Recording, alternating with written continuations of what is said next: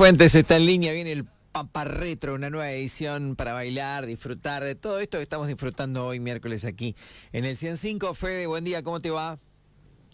Buen día, Seba querido, ¿cómo estás? Saludos para vos, Elian y, Nico y a toda la audiencia. Bueno, gracias. ¿Cómo va la previa de Pampa Retro, una nueva edición? ¿Qué estás haciendo? ¿Cómo vas preparando todo?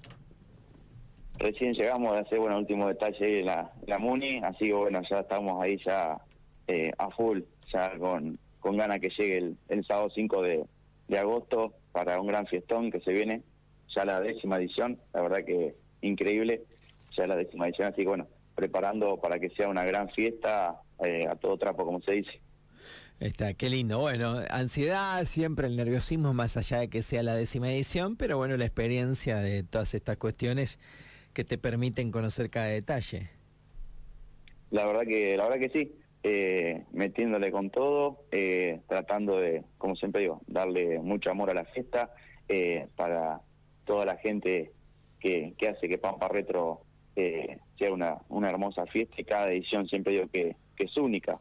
Así que bueno, eh, sacando los últimos detalles que quedan, que va a haber una hermosa puesta en escena, eh, una hermosa apertura y bueno, y obviamente desde las 12 de la noche eh, Leandro Bernardelli, como siempre, que es el DJ de la casa, sonando con todos los guitazos 80 y 92 mil.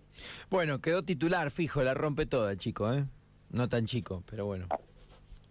Seba, sí, sí, la verdad que, que sí, Leandro, siempre digo que, que es un plus para la fiesta, es un privilegio tenerlo, con los años de trayectoria que tiene, él siempre dice que, que es como una evaluación a venir a pasar la música en Pampa Retro y ha dejado siempre algunos eventos para venir, porque la verdad que es una fiesta que le, que le encanta la verdad que, que, nos diga eso, la verdad que para nosotros es un privilegio.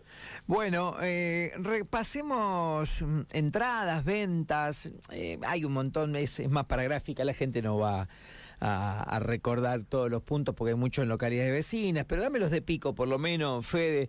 ¿Y cómo va la venta de entradas? Contame eso, cómo se mueve. La fiesta es un éxito y la gente quiere ir, siempre convoca a mucha gente. A veces lo único que puede jugar un factor ahí con cualquier evento es lo económico, que tarden más, tarden menos, pero ¿cómo va todo eso?